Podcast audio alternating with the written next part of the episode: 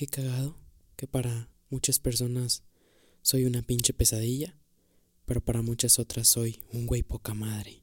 Y digo que cagado porque en redes sociales yo, por ejemplo, pongo un post y gente reacciona de manera positiva, otra de manera negativa.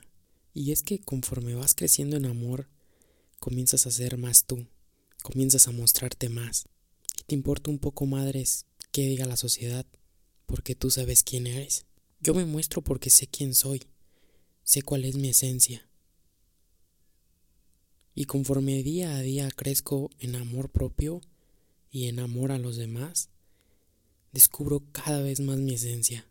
Lo que pasa muy a menudo con gente con la que trabajo es que conforme se aman más, se muestran más. Y no necesariamente en redes sociales. Socialmente se muestran más como su esencia que son. Muestran más de ellos. ¿Por qué? Porque ya se aceptaron, ya se amaron. Y entonces ahí es donde llega una confusión, porque comienzan a ser una pesadilla para unos, pero para otros comienzan a ser personas chingonas. Hay unos que te van a percibir como chingón, hay otros que te van a percibir como una puta pesadilla. Y no es importante cómo te perciban. Mientras no estés haciendo daño al de enfrente y no estés chingando al de enfrente, no hay por qué tener confusiones. Te está ayudando para la vida que quieres, para la vida que sueñas. Está increíble. Es por eso que a mí desde hace mucho, desde que comencé a amarme, me dejó de importar para quién iba a ser un chingón para quién iba a ser un culero. Porque dependiendo en dónde esté cada persona es como te va a percibir. Yo creo que somos como un espejo y lo que a veces nos caga del de enfrente es lo que hay dentro de nosotros. Pero como nos caga ver vernos a nosotros en esa situación, pues decidimos ver lo culero de los de afuera. Y los que se reflejan en ti y creen que eres una reata son aquellos que ya aprendieron a amar lo más culero de sí mismos, así como también lo más chingón de sí mismos. Y es cagado porque la gente se encabrona con cosas que yo publico que a mí me sirven en mi vida.